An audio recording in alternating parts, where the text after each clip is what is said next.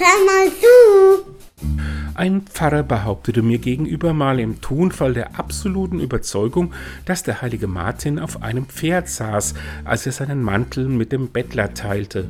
So stünde es schließlich in dessen ältester Biografie, geschrieben von Sulpicius Severus etwa im Jahr 395 nach Christus, also noch zu Lebzeiten des Bischofs. Kurz war ich verunsichert und las die Szene nach. Von einem Pferd ist da keine Rede. Ähnlich geht es dem heiligen Paulus. Als ihm vor den Toren Damaskus Gott in einem Licht erschien, stürzte er nach dem Wortlaut der Apostelgeschichte, aber nicht von einem Pferd. Doch das Tier fehlt in kaum einer Darstellung der Bekehrung des Paulus. Und was ist ein Martinszug ohne Pferd? Es gibt der Szene mehr Dramatik und passt zu unserem Bild von dieser Zeit. Der Grundaussage der beiden Geschichte steht das Pferd aber nicht im Weg. Hier wird einer von dem Licht Gottes erfasst und da sieht einer trotz sozialem Abstand die Not des anderen und handelt.